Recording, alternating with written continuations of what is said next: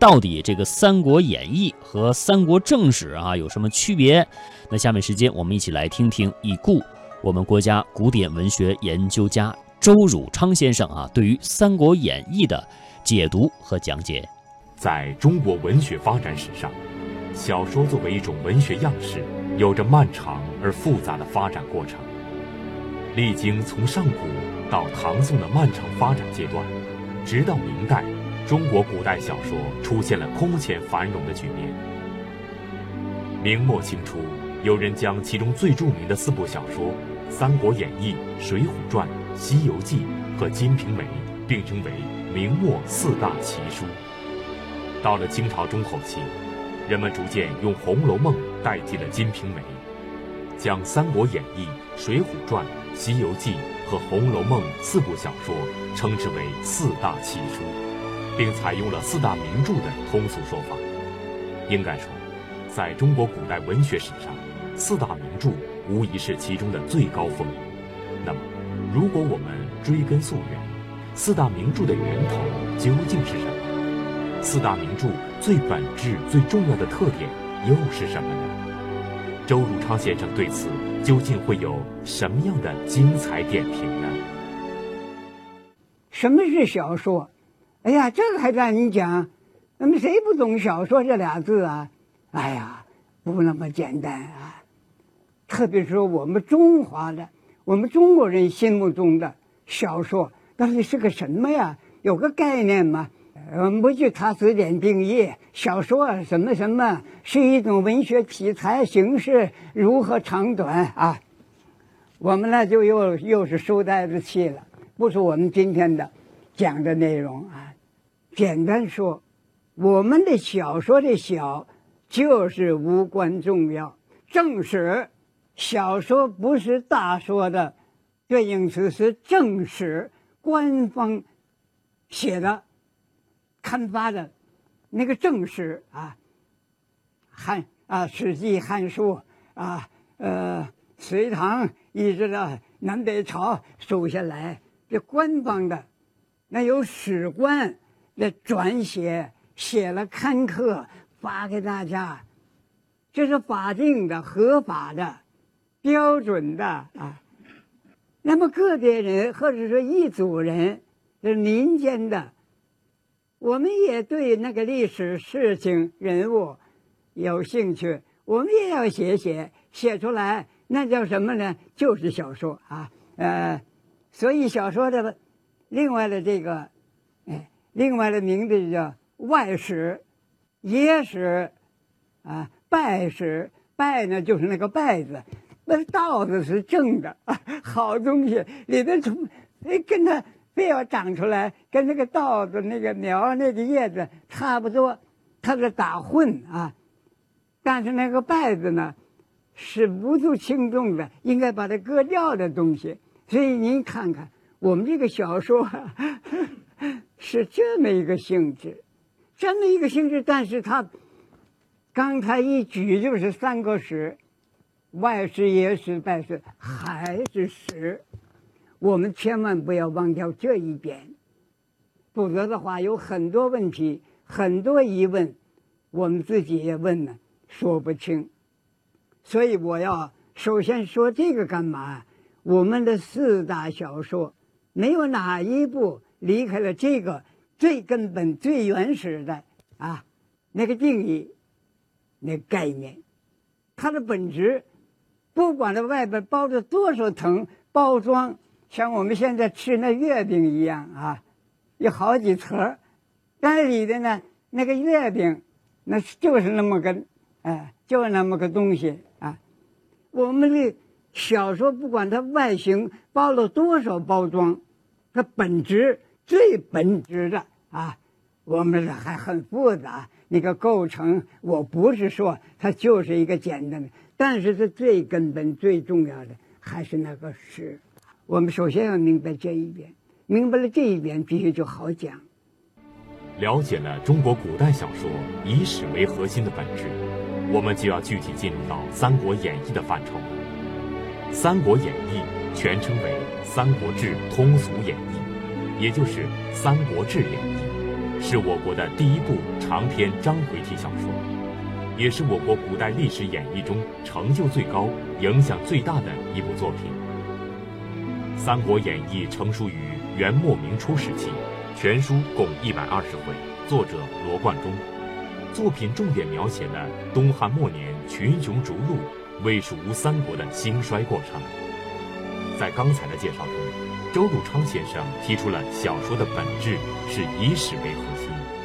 可是我们不禁要问：我国历代都有正史修订，二十四史洋洋洒洒，小说又为什么要承担历史的功能呢？具体到《三国演义》，它与正史的区别又是些什么呢？什么叫小说呢？就是它，它跟正史有什么分别？当然，你可以说，那个民、老百姓、民众，他的立场、观点、思想、感情，跟那官方定的那个，那有所不同。对对对，完全对啊，这是一大分别。但是呢，还有呢，它怎么就小呢？那《三国演义》写的呢，诸葛亮、关公啊。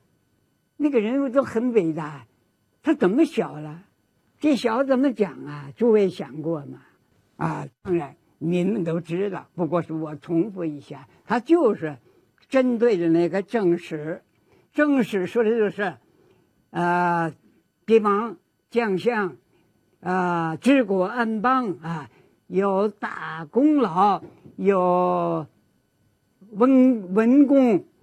武呃文治武功啊，还有若干可感动人的、可歌可泣那个行为，比如说救济人呢，还是在危难之中有那个出奇别人办不到的那个那个事情啊，还有家言好的说几句话留下来，永远是我们中华人的格言，左右。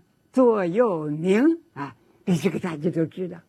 诸葛亮留下了什么呀？你们比我我都背不过来了。我这个年龄的关系，头脑不行了。但是我记得起码有淡泊两个字，一个宁静又两个字，四个大字。这是诸葛亮教教导人做人的那个 根本啊，指南针。你不能离开这四个字，这他本人的。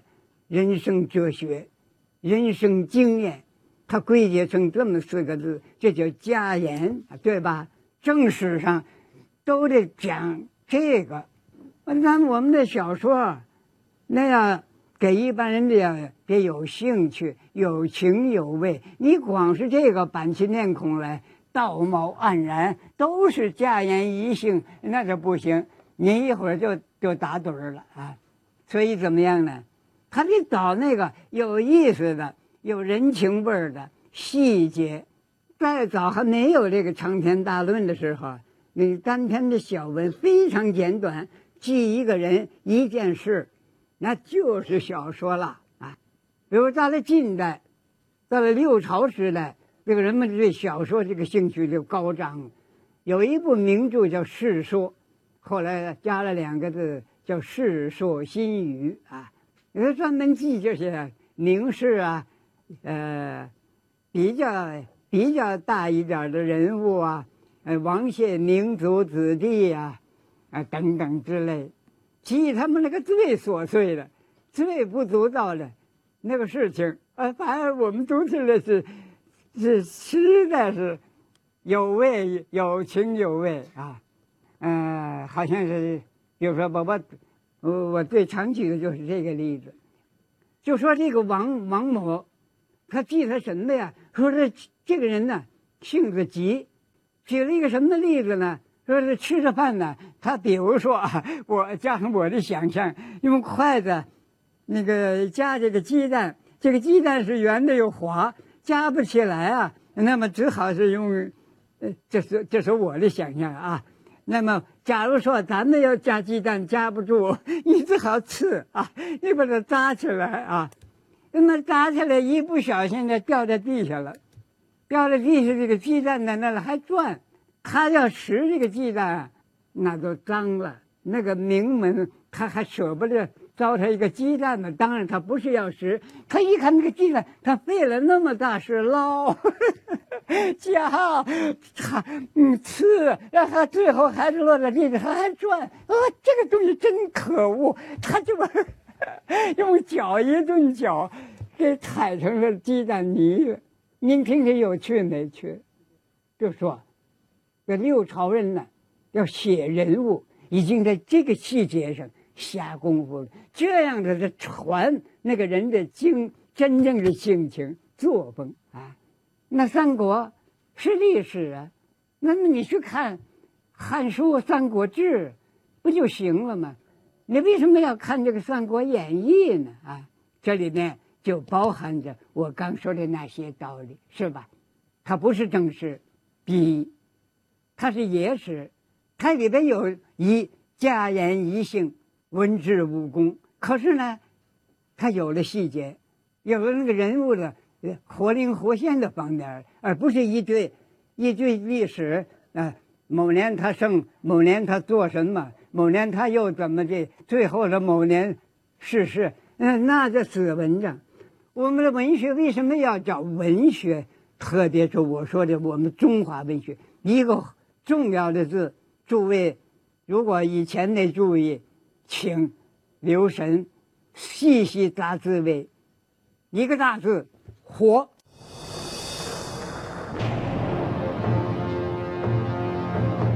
凡是死文字、死文章，您一会儿就就睡着了；凡是您阅读。眉飞色舞，我们今天谈起来啊，还是这个，那是活文章，那个活范围也很广，那不止是，什么活呀？作者的思维啊，看法，性灵的活动，笔的活，表现法的活，是这个，它才它才有魅力，它才吸引你，甚至于百读不厌啊。由此可见，《三国演义》是在正史的基础上，通过艺术加工，将历史转化为文学，从而达到深入普通民众、普及历史与文化知识的目的。它来源于历史，却又区别于历史；它有历史的影子，但却更多的体现在文学创作上。在文学艺术成就上，《三国演义》达到了中国古代小说许多方面的高峰。比如结构宏大复杂，把握十分准确；比如擅长描写战争；比如对主要人物的塑造十分传神等等。但是《三国演义》作为四大名著之首，它真正要表达的内涵又是什么呢？周汝昌先生会有怎样独到的分析呢？《三国演义》里面不是写什么武艺，那是表面。它深层里边还有什么呀？一个深层啊，斗志，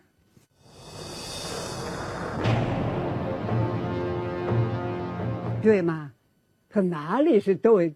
对武武艺是一回事，军事策略作战又是一个一个怎么说？一个概念，一个范围，是吧？两位武武士。对打那不叫军，是他跟军事战斗有关联，但是他本人这打擂台也行啊。看他那没有这军事作战，呃，军事作战是要用策略，所以《孙子兵法》还不就是斗什么斗智啊？这个军事有什么智啊？啊，那的，您这么问我，我就答不上来。我不是个军事家啊。但是有一点，我知道这四个字“兵不厌诈”。这个“兵”代表什么呀？那当然，哎，既不是武器本身，也不是那个小拿着武器那个小兵卒，是什么呀？用兵战斗的策略，对不对？你这个策略，那越诈、激诈，没有一个实的。虚者实，实者虚。你这里怕人工啊，那里不怕人工啊。哎，他把那个，他完全把那个目标都转移了。他迷惑那个敌方，敌方认为这个地方要攻啊，错了，这个地方根本不要攻，他怕的是这儿，这不就是诈吗？啊，诸葛亮也好，周郎啊也好，还有很多，那每一个都没法诚实。啊交朋友天伦，在家里那另外一回事。他要一坐在台上做元帅，指挥战斗，他能够老老实实吗？啊，他得炸，就这么一个志，就那个勾心斗角。就是你会下棋吧？你你说，假如你好下棋，我我要问你，您您这叫干嘛呀？哦，现在下棋嘛，归入体育。那个体育怎么这单单训练你这个脑子那么那么那么记大呢？这个话不好听啊，实际上您能否认吗？嗯，你这一招，哎，一试，那完全就是一个斗智、勾心斗角。哎，《三国演义》演的是三方面的这个。事实上，周汝昌先生对《三国演义》内涵的理解还远远不止如此。他认为，在《三国演义》表层内涵的背后，还有更为深远的深层内涵。这是他的一个独家观点。那么，这个深层次的内涵究竟是什么呢？周汝昌先生又是根据什么得出这个结论的呢？说说这个三国，还有一个在中华文化上无比重要的这个思想意识观念，就是什么呢？好像谈的人不多，我多次把它揭露揭起来，哎。写过论文，参加过文艺文化峰会，我都用这个主题啊。我今天呢提醒一下，不知你们诸位想过没有？叫三才主义，主义是我家的，主义是从西方借。我们中国人原来不不知道有什么主义的啊，那讲三才，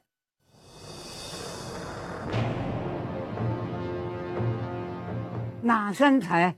天、地中间有人，这叫三才。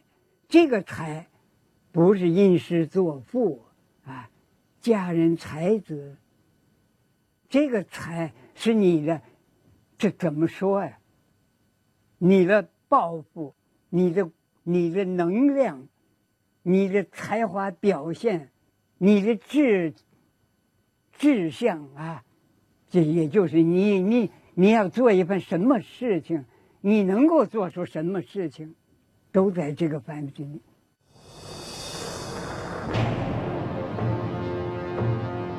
天有才，天怎么还有才啊？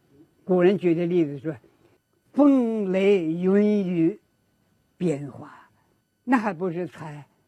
那空空无有。这这个他这个表现就这么千变万化，给了人那个。”也是千百种不同的影响，这影响你什么呀？那影响的太多了。农业你要不要雨？没有阳光，植物、动物能活吗？啊！今天阴，我就害怕阴天，我这个情绪非常低落。呃，没有影响啊！打一个大暴雷，嗯，那古人因为那个打雷，那就是把把那个。妖魔鬼怪、邪邪邪物都给都都啊！你看看，他对人地上的人间的生活，那个那个影响太大了。说这这是天的才才华才能表现，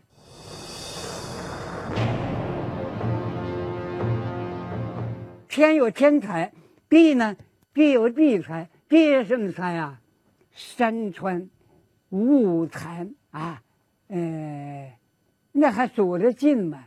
光一是一个植物动物，您能够背的是有有多少品种啊？我们一个李时珍的《本草纲目》，您看看那里边，这是光说可以入药的植物，您数得过来吗？人家分科分目啊，有的学者说我们中国人光会综合。不会分析是这样吗？不要歪曲我们祖宗，我们祖宗那个分析能力太强了。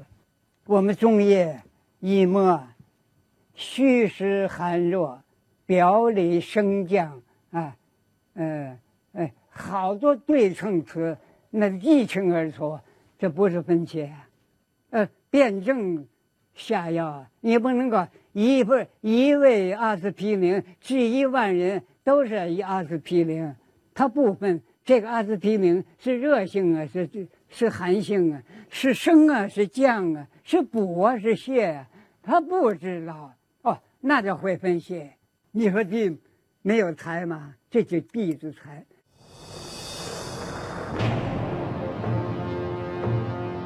最后落到天地之间有一个人，人为万物之灵，又说人是天地之心。